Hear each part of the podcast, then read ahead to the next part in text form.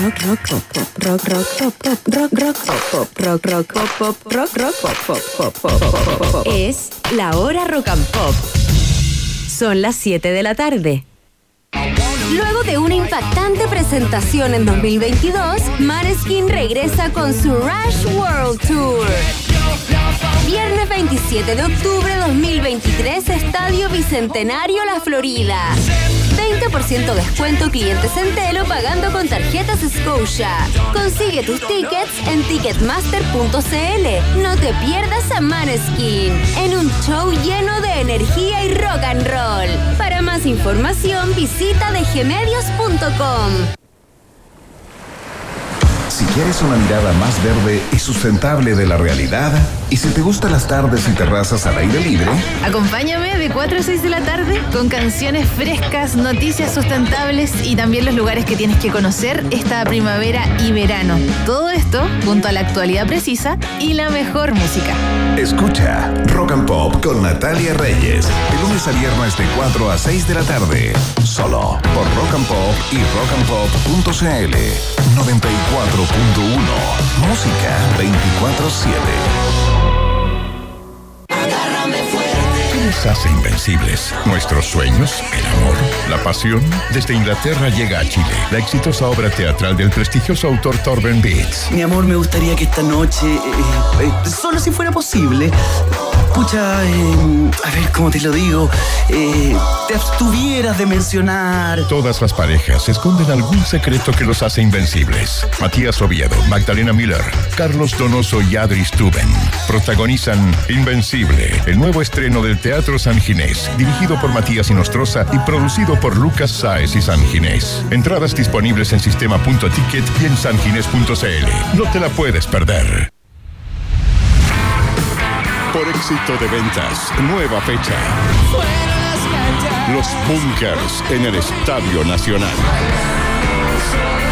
27 y 28 de abril 2024.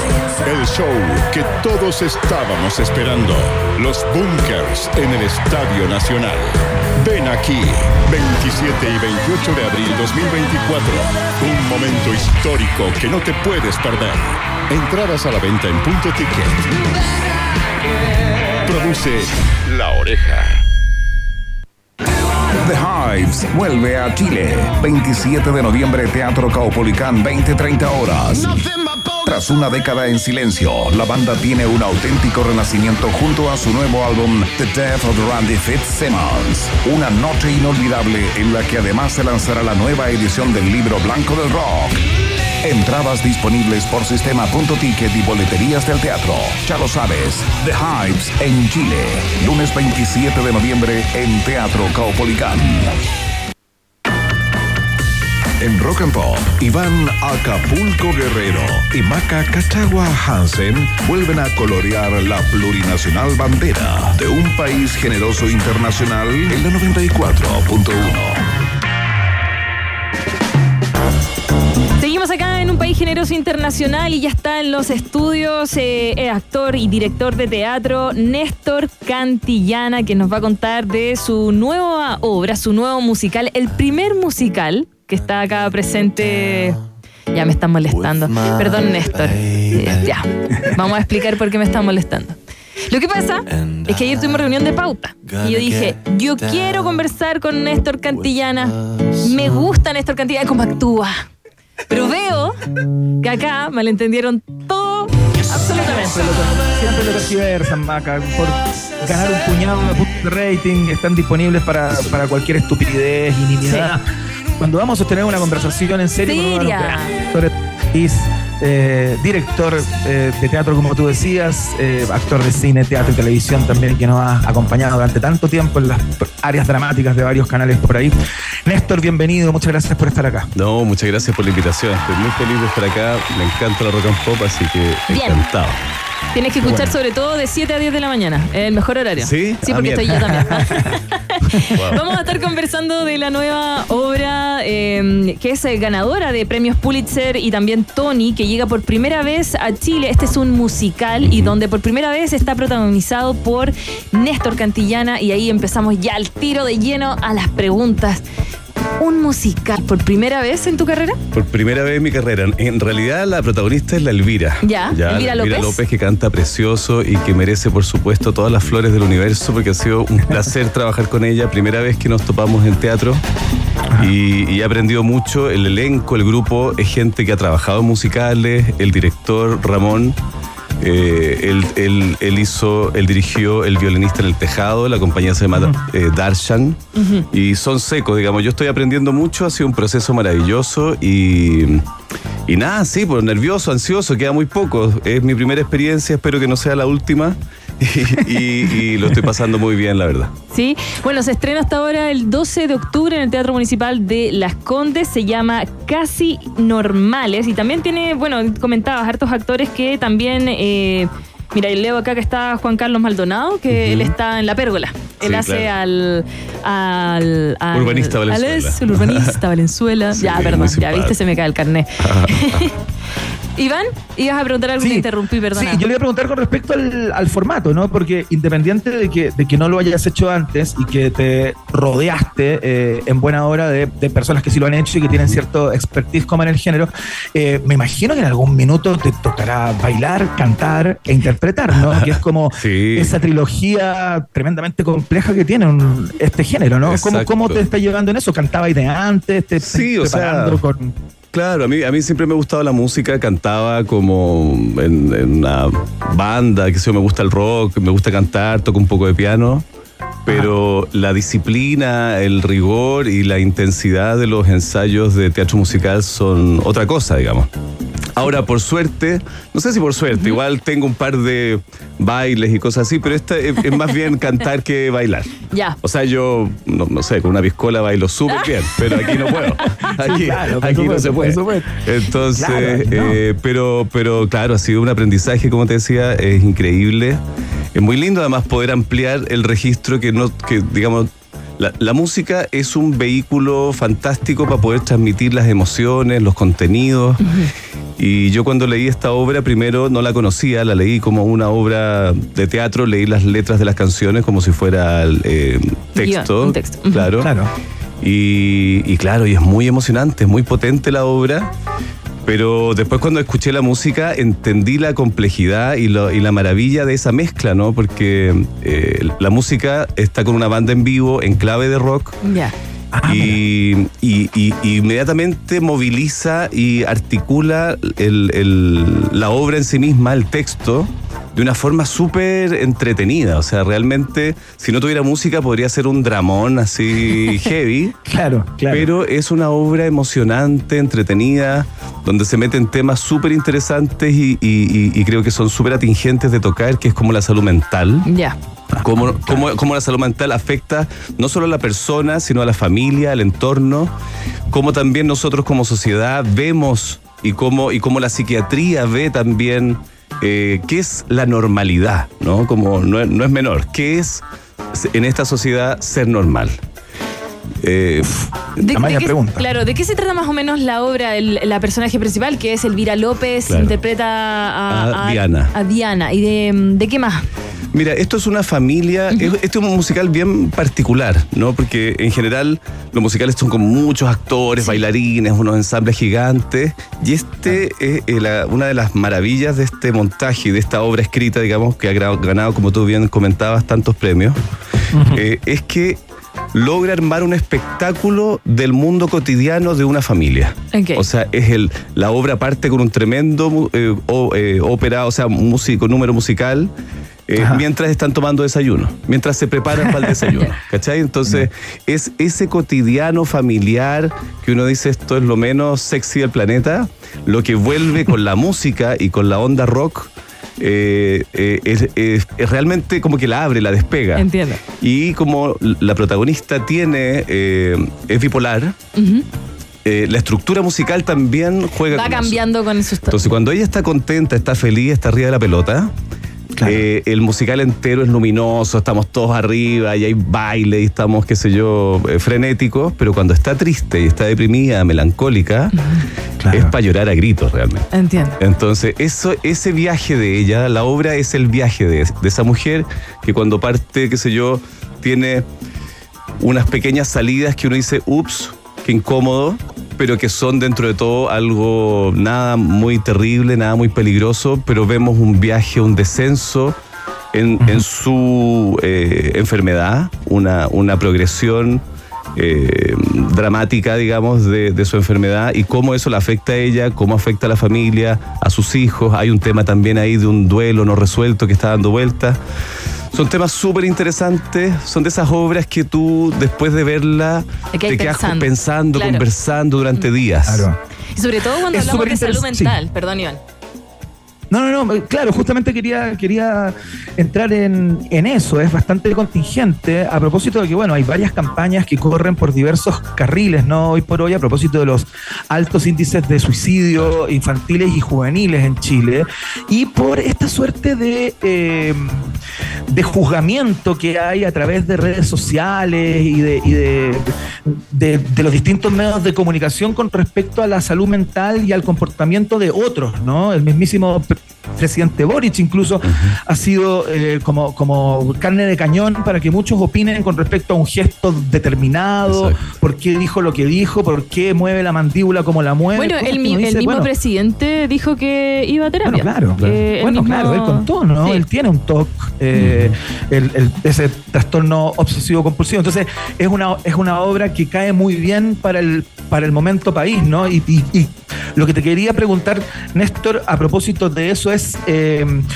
más allá de hacer spoilers, ¿no? Uh -huh. ¿cómo, ¿Cómo es el tratamiento del tema de la salud mental y cuál es la no sé si instala algún tipo de hipótesis o de tesis con respecto a qué pasa con los que estamos alrededor de las personas que tienen al, alguna de estas particularidades. ¿no? Claro, sí, yo creo que habla, habla mucho de eso, ¿no? Como en el fondo uno cree que solo, solo afecta a la persona. También es, se ha hablado mucho también a propósito del Alzheimer, ¿no? Como de, claro. de la importancia de cuidar al cuidador. Sí. ¿no? Y, y, y tiene un poco también que ver con eso. Eh, es, es eh, Diana, digamos, eh, tiene estos chispazos que a veces son incluso medio chistosos. Pero como, como, como vemos que su enfermedad se va eh, agravando, eh, eh, forma parte de una familia muy conservadora.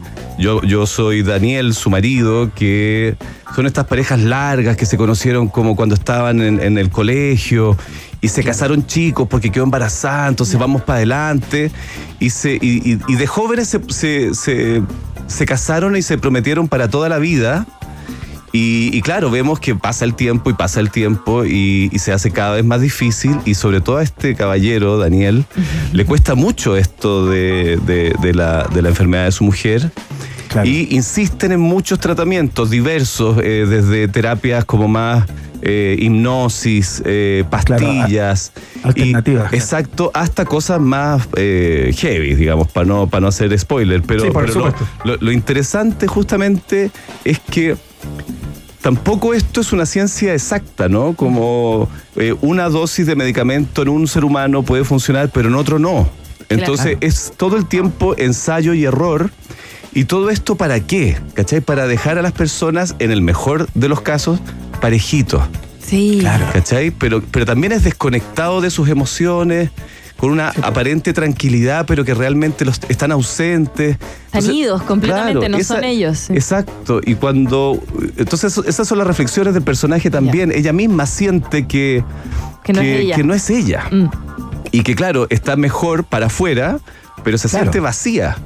Y, y, y, es heavy porque nosotros ya estamos haciendo pasadas, digamos, en la sala de ensayo, invitamos, qué sé yo, a dos, tres, cinco personas y, y todo el mundo sale muy emocionado porque todos tenemos eh, algún amigo, algún pariente eh, cercano o lejano con TOC o con bipolaridad o con algún otro tipo de enfermedad mental. Es muy común es muy común. Muy común y, no se habla tanto. No se habla tanto.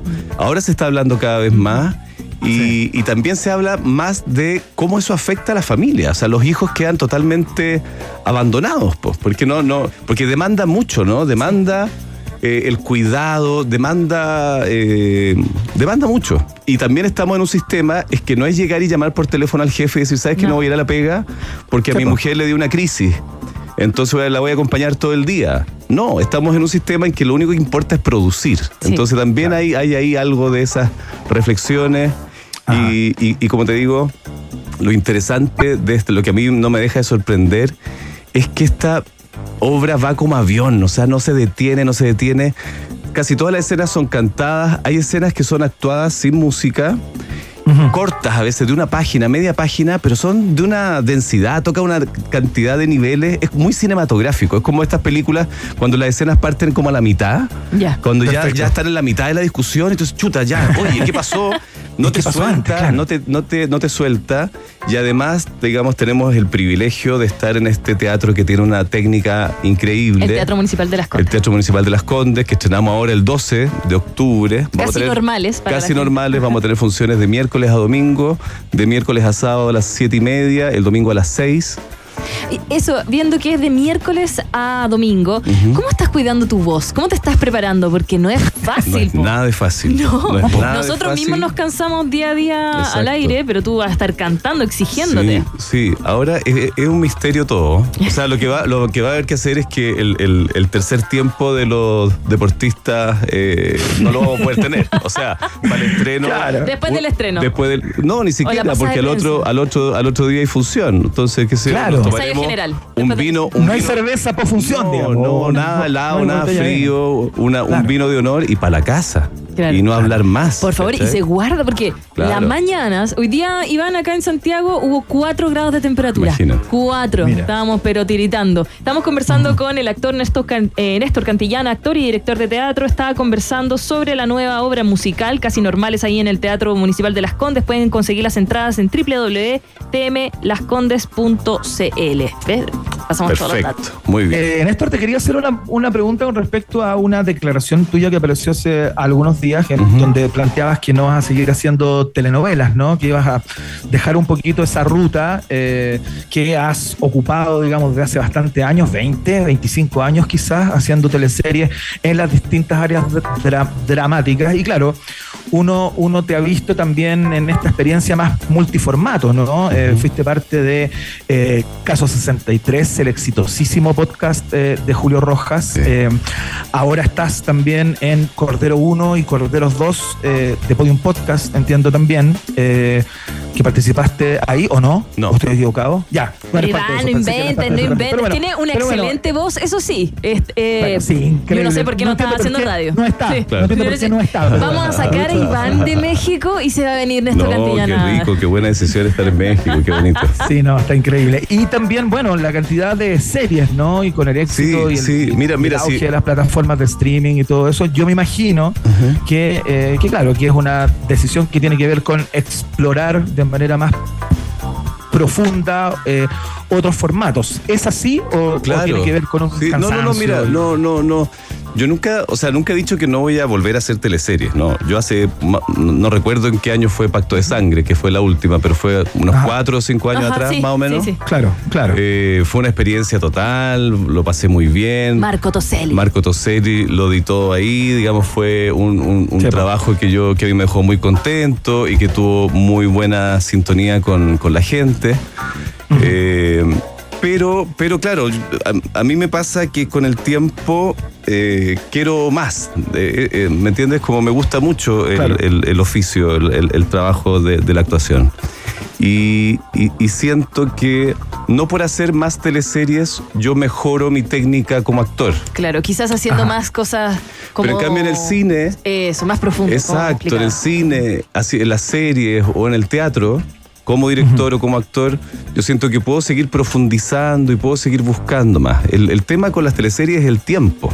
Sí, Sí, claro. eso, eso es muy difícil, es muy difícil pretender hacer 16 escenas al día y, y que, y que queden excelentes. Claro, O sea, eso, eso nosotros que no somos actores, no sabemos mucho cómo funciona. Los horarios de grabación de teleseries son súper, súper fuertes. Eh, no tienen unos horarios, parten muy temprano, terminan muy tarde, claro. sábado, domingo, En lunes. general, no, en general son seis días, seis de siete. Ya. Y, y- y claro, lo que pasa es que pasó un fenómeno también eh, que fue eh, un, un revés, siento yo, en varias cosas que habíamos ganado como actores.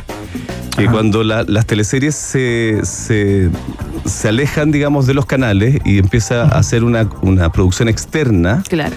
eh, Nosotros en, cuando trabajamos en los canales habíamos logrado trabajar de lunes a viernes eh, ojalá hasta las 6 de la tarde, Claro. que los protagonistas no hicieran más de 10 o 12 escenas.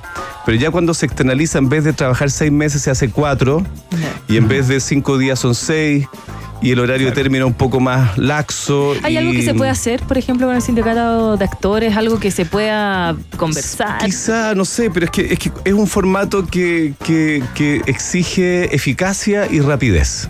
Entonces muchas veces las escenas quedan porque no hubo problemas técnicos más que porque estuvo Bien excelente. actuada. Buena la escena, claro. Y a veces las escenas quedan excelentes, pero tú la ves, yo, está- yo evito verlas porque, porque no tengo tiempo tampoco para, o sea, prefiero hacer otras cosas, no voy a estar todo el día trabajando para después verme en la tele, así como que fome. Claro, que a ver cómo como- salió. Claro. Claro, es como veces escuchar el programa. cuando uno pasa por ahí, qué sé yo, y tú te das cuenta, chuta, ahí está la escena y ves que el- el- la fotografía gigante de Santiago está levemente inclinada hacia la izquierda, ponte todo a la derecha. Entonces, Claro. chuta, da lo mismo que, que- que tú lo estás dando todo, sí. Pero no es por, por, por, por, por- por error humano, es porque, o sí, Claro. pero es porque, es porque no hay tiempo Hay que producir. es producir demasiado una fábrica rápida. Entonces, eh, claro, es un súper buen ejercicio de eficacia, pero el arte no, no tiene mucho que ver con ser eficaz, sino que tiene que ver con otras cosas. Tiene que ver con incluso con arriesgarse, con equivocarse, con buscar, perderse para encontrar. Y eso, es- esos son tiempos que no tiene la Me televisión. imagino que ahora con estos tiempos de grabación, cuatro meses, te llegas a enfermar, a estornudar y mataron tu personaje. Claro, no en se la puede. próxima se murió. Exacto. Se murió Marco Toselli. Exacto, entonces yo ahora, por ejemplo, eh, no sé, pues estoy haciendo esta obra que es súper exigente, que son muchas horas de ensayo, eh, pero estoy en eso, concentrado Claro. en eso y, y después eh, llego acá, qué sé yo, a estudiar. Es, es, es, es mucho más, para mí tiene mucho más que ver con lo que me gusta hacer, digamos. Lo mismo cuando, ah, no sé, en los mil días de Allende, para Toa, qué sé Claro. yo. eh, eh, eh, yo pude dejarme el, el chivo y pude dejarme el pelo que necesitábamos porque no te- y no tenía Claro. que pedirle permiso a la tele o dije no, no me puedo cortar el pelo porque estoy haciendo una teleserie o no me puedo hacer. No, una cosa bien hecha. Soy de la vieja escuela. Oye, Néstor, y en ese mismo sentido, a propósito de lo que planteabas, ¿no? Los mil días de Allende y otras series bastante laureadas, digamos, en las cuales han participado, 42 días de la oscuridad y tantas otras, ¿no? Eh, hay algunos compañeros tuyos y compañeras tuyas que, eh, que han empezado como a internacionalizar sus carreras a propósito de justamente lo que te comentaba, el auge de las plataformas de streaming y las posibilidades que hay para chilenos y chilenas para trabajar afuera también, ¿no? Claro. Eh, eh, estoy pensando, qué sé yo, en Luis Ñeco, estoy pensando en la Pali. García, en Alfredo Castro y un largo, etcétera, o no tan largo hasta este momento, aunque debería ser más largo, creo yo. Eh, ¿Va por ahí de alguna manera también tu, tu intención, como tratar de mascar ahí y, y- y- y que, qué sé yo, hacer una serie en un futuro en Argentina o en México Me o en Chile, pero claro. para los mercados mundiales? O sea, me encantaría. Lo que pasa es que como yo hace casi dos años me fui con mi familia, nos fuimos a vivir a Valdivia. Yo estoy viviendo en Valdivia. Ah, Eh, qué lindo. hermoso. Eh, tenemos calidad de vida y, y es un lugar precioso. Los niños crecen eh, sanos y sin sombra. Entonces, eso es fantástico. Sí. Pero, pero claro, desgraciadamente digo, pues, o sea, si la película hay que filmarla en el norte, voy al norte. Si es en el sur, en el sur, pero en general, eh, todo es, generalmente es en Santiago. ¿Ya? Entonces he, logrado, eh, digamos, dos semanas, en vez de estar disponible tres meses para una serie, durante esos tres meses eh, estoy dos semanas, filmo intensamente de lunes a sábado, pero ya estudié, llego con todo aprendido, vengo solo a hacer esa pega, no estoy haciendo clases, no estoy haciendo ninguna otra cosa más que ese rol. Después me voy a Valdivia, sigo estudiando, me juntan escenas y vuelvo a venir a trabajar. Ah, pero funciona perfecto. Así también funcionó el proceso de esta obra casi normales, ¿cachai? Que también fueron Ah, muchos meses de ensayo, pero donde pude estar 10 días acá, 10 días allá, dos semanas, Perfecto. dos semanas, así. ¡Qué Eh! Pero claro, pero en el fondo igual tiene un costo familiar grande, ¿cachai? Sí, pues. Porque Son 10 días. son, claro, eh, pero, eh, o sea, respondiendo a tu pregunta, me encantaría, yo, yo más que mi fantasía de como de triunfar en Hollywood, me encantaría hacer una película con un joven director argentino o con un o no tan joven director o directora uruguaya. Digamos, Claro. me encantaría, por supuesto, hacer una película, una serie, ya, fantástico, pero ahí ya no es solo sí, vamos, sino que ya, pero me tienen que respetar que yo tengo que estar, no puedo estar más de dos semanas en la casa. Ahora que, O, tú, que, o que viajes con tu familia. Claro, claro. Pues claro, pero para eso tiene que ser una oferta que realmente uno diga ya vale Sí, la claro. pena. Pero, pero sí, o sea, en el fondo, optar por proyectos que sean artísticos, que sean interesantes, que realmente valga la pena. Y claro, eh, eh, que, que, digamos donde uno pueda realmente darlo todo en ese solo proyecto y tratar de, de estar concentrado ahí para poder hacerlo lo mejor posible y no estar picoteando en distintas cosas, Sepa. ¿no? Sepa. Genial. Tremenda la Bueno. conversa con Néstor Cantillana, actor y director de teatro, eh, parte de Casi Normales, con qué estábamos hablando esta obra musical que parte el 12 de octubre, comienza. 12 de octubre, sí, estrenamos, no se la pierdan, porque saben que hemos tenido, estamos muy agradecidos, ya tenemos varias funciones que están agotadas. ¡Qué bueno! Sí, Oye, sí. y es gigante el teatro. Es enorme, es enorme y está muy, muy buena. Se la recomiendo de verdad. Pasa volando, es preciosa. Tienen que llevar tisú. Eso lo recomiendo, sí. Porque se van a entretener, pero hay, no sé, yo no conozco a nadie que la haya visto que no le haya caído un lagrimón. Ya. Porque realmente es muy emocionante. Dios mío, estoy preparada. Las entradas en tmlascondes.cl para Casi Normales. Gracias, Néstor Cantillana, Gracias por por estar la en un país invitación. generoso. Un abrazo. Chao, Néstor, que te vaya muy bien. Muchas Chao, gracias chao. por la conversa. Y Por como vino por acá y bueno, dejó a su familia de lado y vino a la radio acá en Santiago, le vamos a regalar una canción de Iggy Pop. ¿Te parece, Iván? Excelente, muy bien. Para Néstor Cantillana, entonces, este clásico del bueno vie- viejo de Iggy Pop, eh, uno de los viejos más rockeros eh, del planeta, ¿no? Ahí está todavía sin polera cantando sobre los escenarios. Le da lo mismo todo. Last for Life suena acá en la 94.1 www. Rock and Pop CL.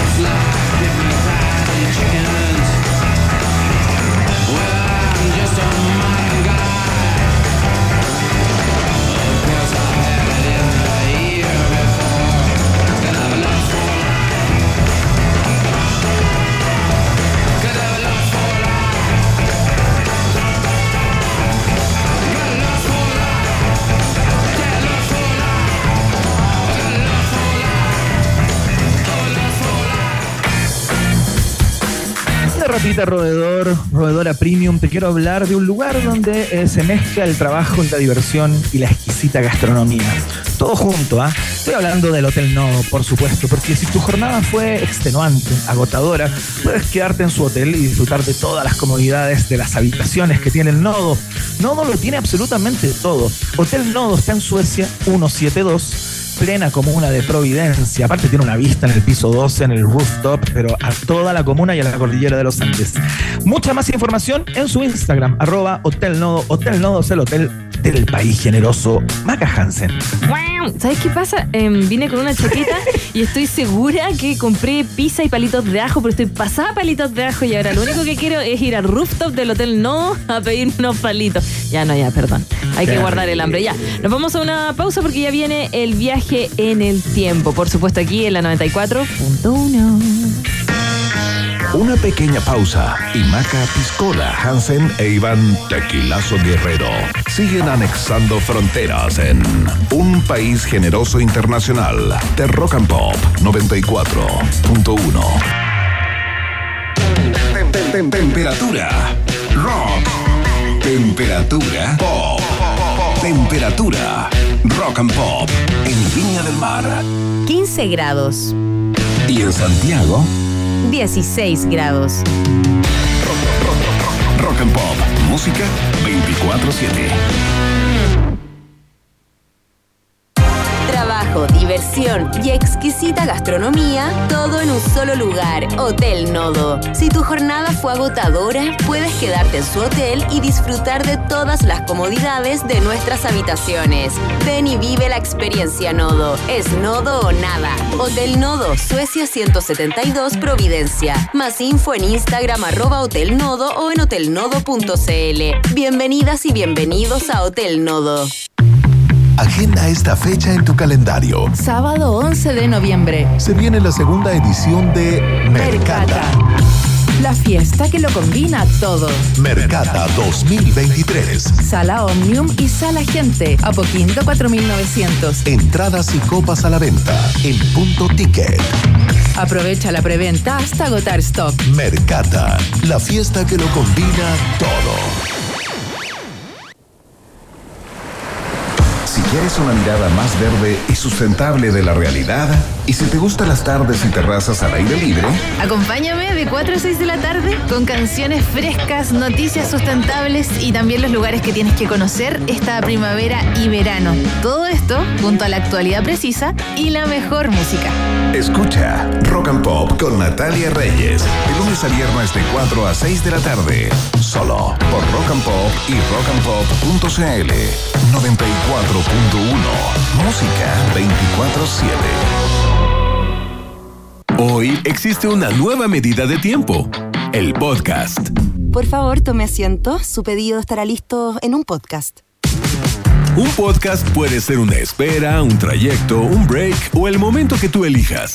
No pierdas tu tiempo. Aprovechalo, disfrútalo y escucha un podcast. Encuentra el podcast perfecto para cada momento en podiumpodcast.com, la plataforma líder de podcast en español.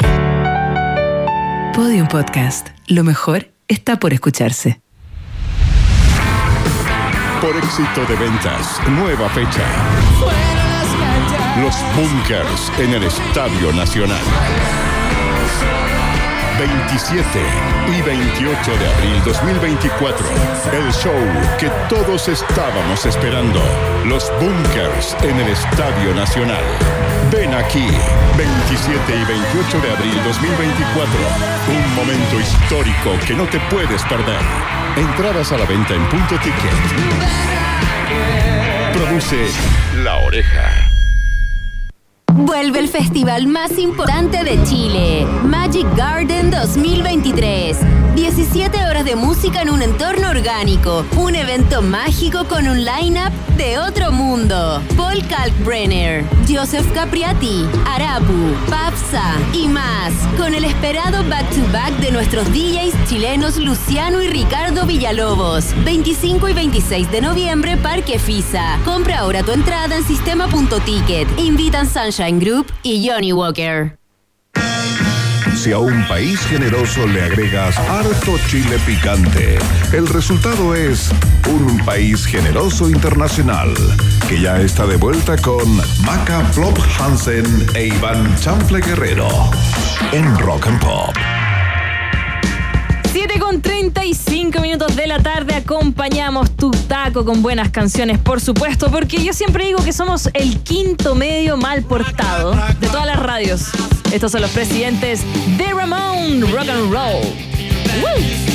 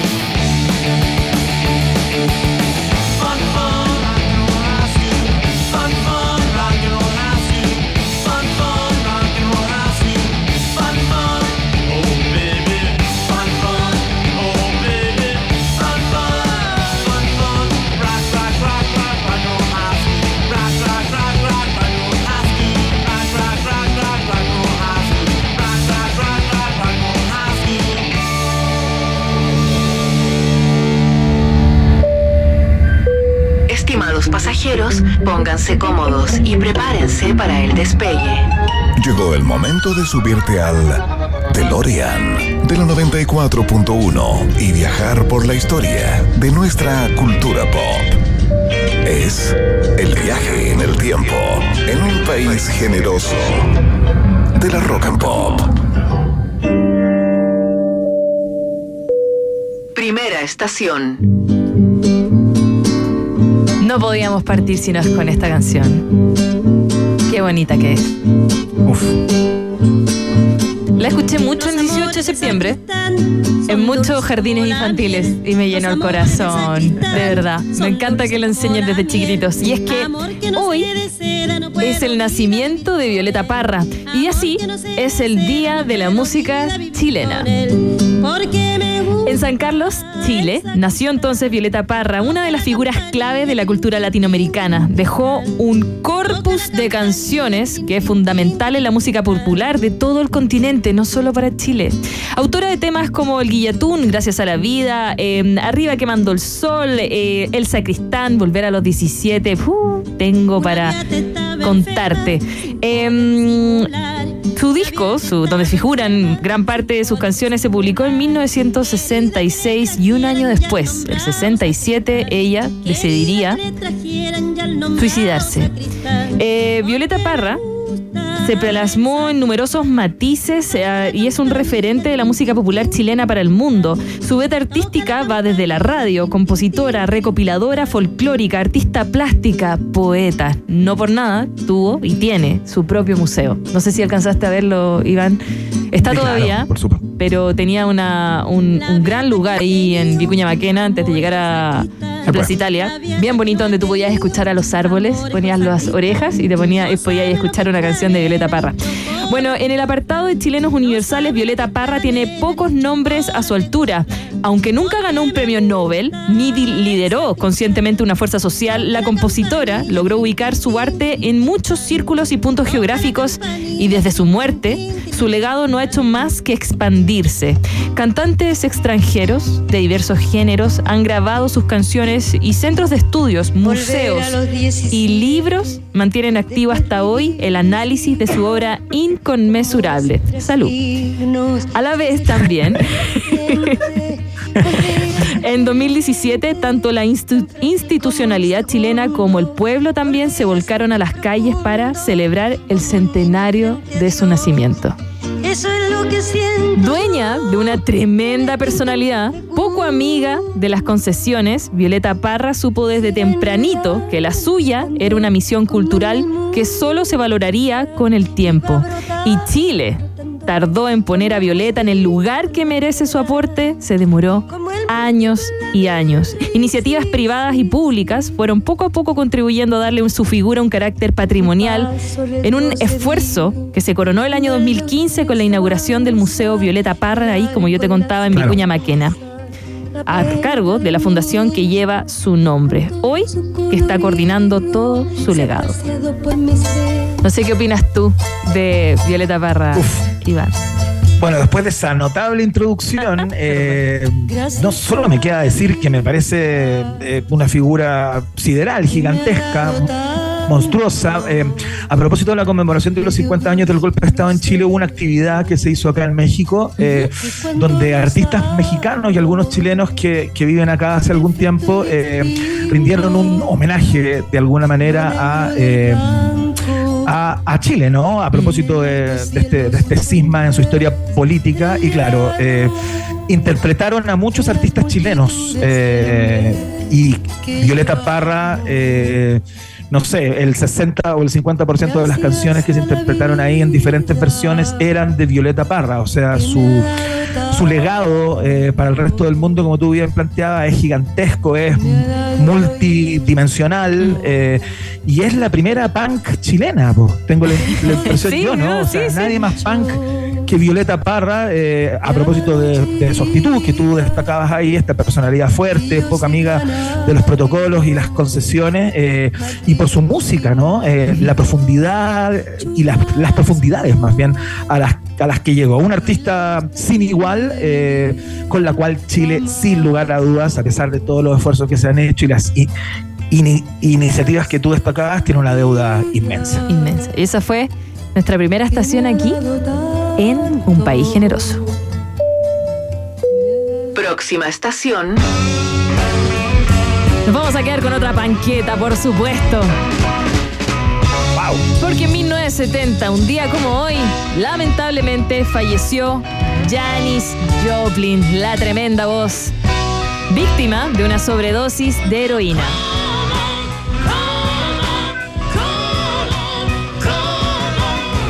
Tenía 27 años y falleció en un hotel de Los Ángeles. Janis Joplin, de hecho, estaba en el apogeo de su potencia vocal y vital a principios del 68. Eh, su fama se había desbordado en julio del año anterior en el festival Monterrey Pop, una gran orgía hippie y a partir de entonces no le quedaba otra que acelerar su ritmo hedonista. No había un solo placer que ella no se diera. Y lo que en 1977 se convirtió en un mantra, sexo, drogas y rock and roll, como decía la canción, ella ya llevaba tiempo practicándolo sin mesura, como la gran mujer que liberaba de sus días y marcaba la pauta también. Era una bestia, era una bestia en la cama, era una bestia quemando la aguja hipodérmica y era una bestia cantando blues. Sabía que moriría joven y le daba lo mismo. En cierto modo, aquella fue su manera de vengarse de las humillaciones que había recibido durante su adolescencia. Nunca se, sintió ni aceptada, ni querida, ni deseada, y cuando huyó al oeste para vivir como, un, como una cantante, empezó a construir su leyenda, aún a costa de pagar un alto precio. Nunca le importó. Y en febrero del 68 empezó ahí su máxima actividad, tanto que fue a un hotel y rayó con el Ruch el cabecero de la cama y puso el objeto sexual más grande del mundo soy yo. Ah, Nadie me para. La cantante estadounidense dejó en su testamento 2.500 dólares para que sus amigos organizaran un carrete en su honor y actuó en Woodstock. Justo, junto de hecho a Brian Jones, Jimi Hendrix y Jim Morrison. Su historia sirvió para la base de la película La Rosa y en un día como hoy fallece. ¿Qué tal? Tremendo. Hice lo que quiso. Duele.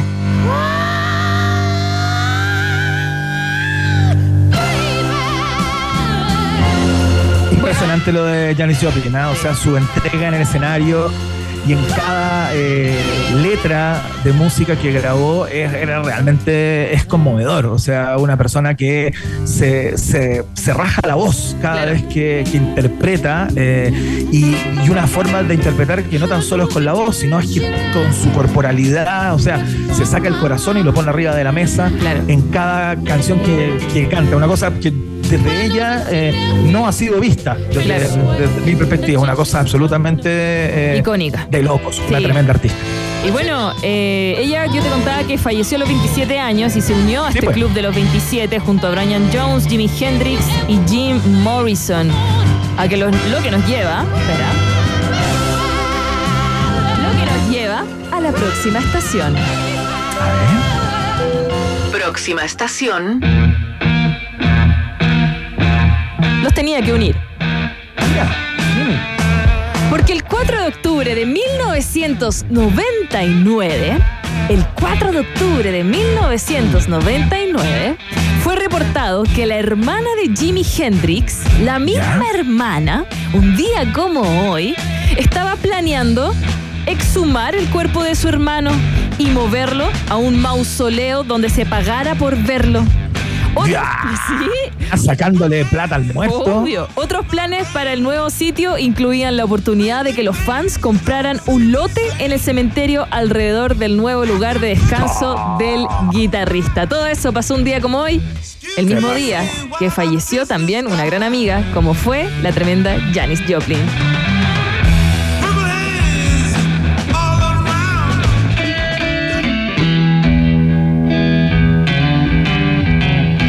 ¿Vamos a la otra estación?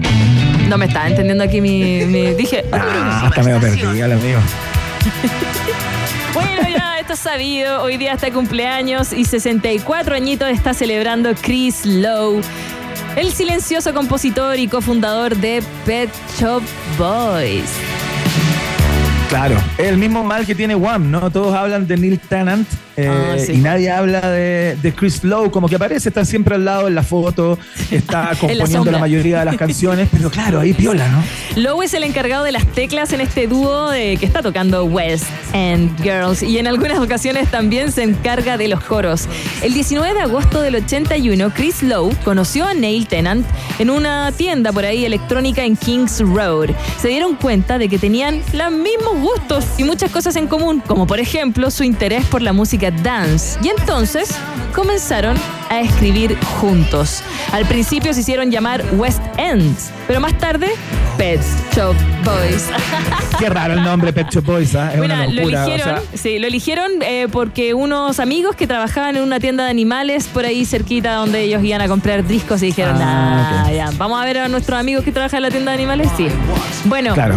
El próximo 29 de noviembre el dúo va a presentar en nuestro país el marco de su tour Dream World Greatest Hits Live acá en Chile, pero tenemos de fondo un exitazo escrito por Chris Lowe del 93. Eh, eh, ¿Lo escuchaste alguna vez? sí, por supuesto, ¿cómo no? Esto se llama Do the Right Thing y lo escribió para el futbolista Ian Wright, porque Lowe es un apasionado del Arsenal FC. Y él era Mira, jugador de Arsenal. Y le hizo esa canción. Mira Qué lindo, tremendo. Y buen 93. ¿Vamos a carretear? ¿Sí? ¿Dónde van en el taco? ¿Ya llegaron a la casa? Están en el gimnasio. Troten con esta. Esta le va a gustar a DJ Secos. Como muy 90. Córrete esta, córrete esta. Córrete esta. Ya. ¿Vamos a la otra estación? Vamos. Última estación.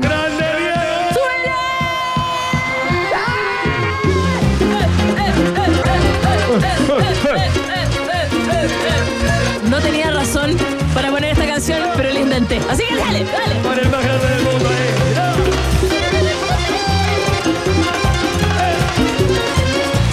Y eh. cuando suena esto en el matrimonio, queda la cagada. Uh. Es que como Rodrigo. Ella nació, fue deseo de Dios crecer y sobrevivir.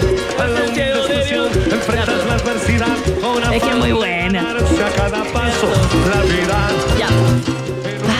Bueno, igual hay una efeméride. Por algo pusimos la canción. No porque queramos. No porque nos guste Rodrigo. No porque esta la cantemos en la discoteca. O en el matrimonio. No, primera.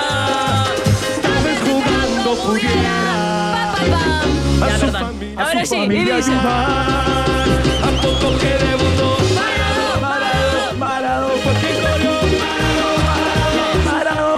Ya vamos con la.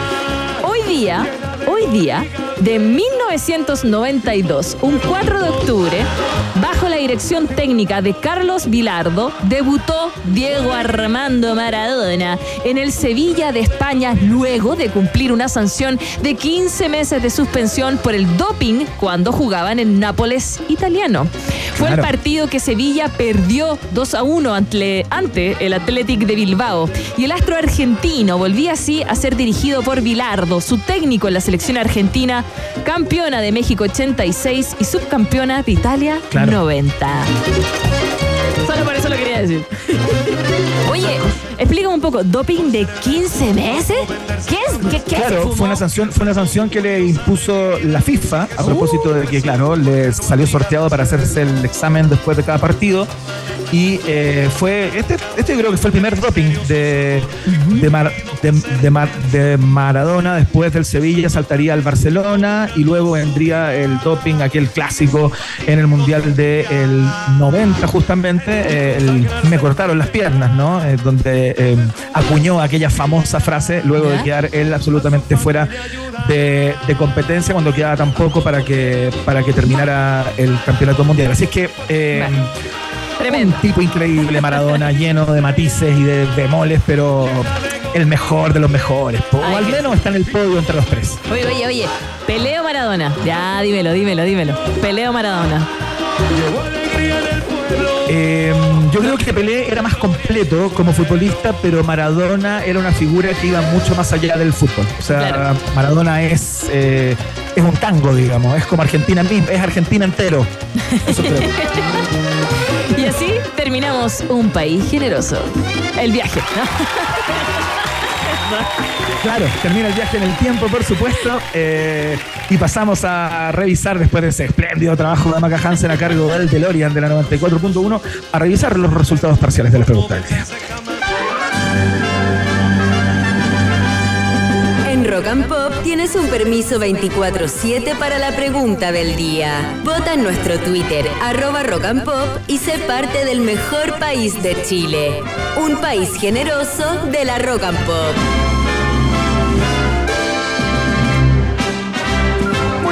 Ratitas y roedores, llegó el momento de conocer los resultados parciales de la pregunta del día. Te preguntamos en el día de hoy por lo que fue la noticia del día, ¿no? Porque Alejandro Domínguez, presidente de la Conmebol, confirmó que Argentina, Paraguay y Uruguay serán sedes de los partidos inaugurales del Mundial de Fútbol 2030, dejando afuera en la vera del camino a Chile, que también postulaba a esa instancia y había sido anunciado ya eh, como uno de los países en donde se iba a jugar eh, la Copa del Mundo, ¿no? Y te preguntamos, ¿quién es responsable de este nuevo bochorno del fútbol chileno?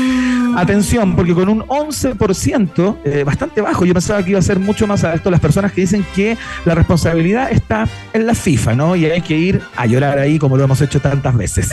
En eh, un segundo lugar, con un 16% de las preferencias, las personas que dicen que eh, finalmente nos pasó a la cuenta el paupérrimo nivel del fútbol chileno, algo parecido a lo que dibujó Rodrigo Vera en la conversación que tuvimos hace algún rato, ¿no? Eh, con un 25% en el segundo lugar están las personas que dicen realmente esto me importa un soberano huevo.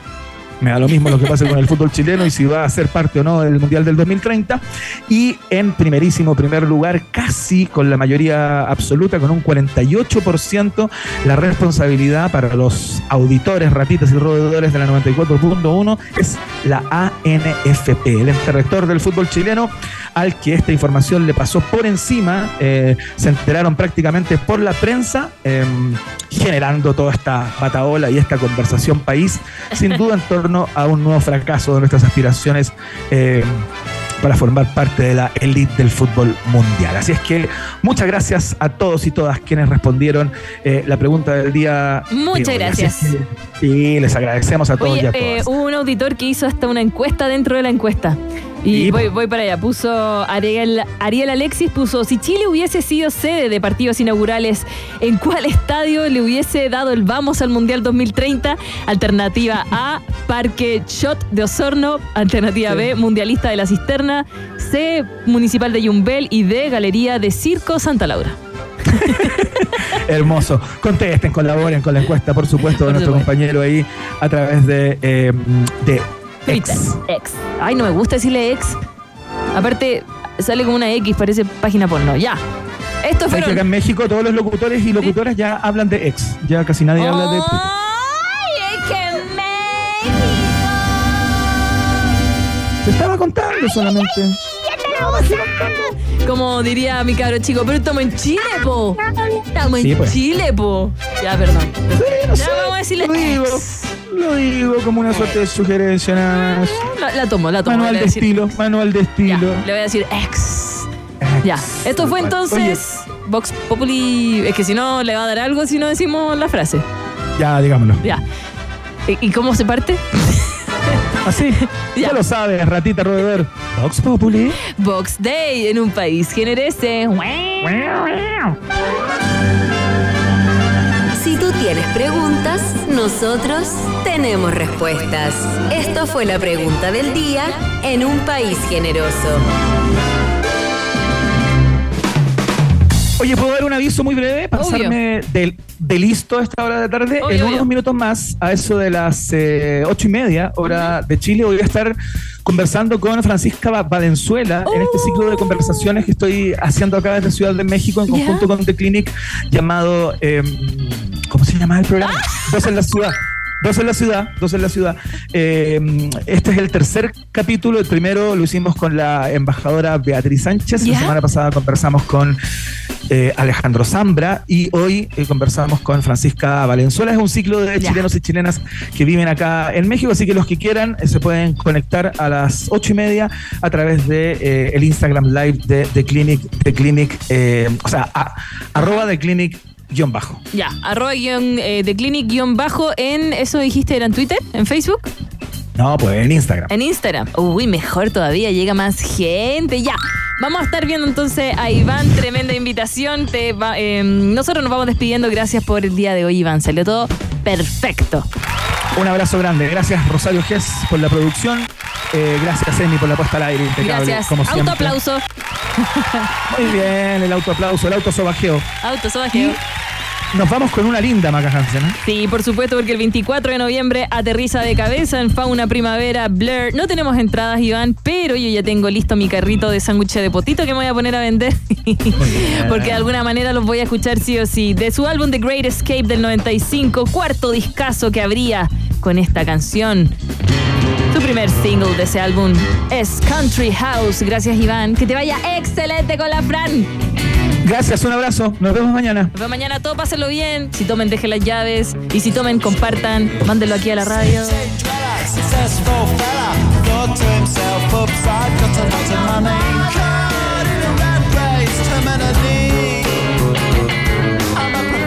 Cynic, but my heart's not in it. I'm paying the price of living life at the limit.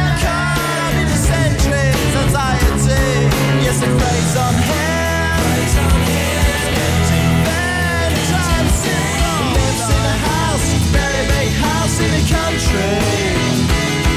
Watching afternoon repeats and the permeates in the country. He takes a manner of pills and piles up animal spells in the country. Oh, it's like an animal farm, that's a rural charm in the country. He's got morning glory and life's a different story. Everything's going jack and Jack and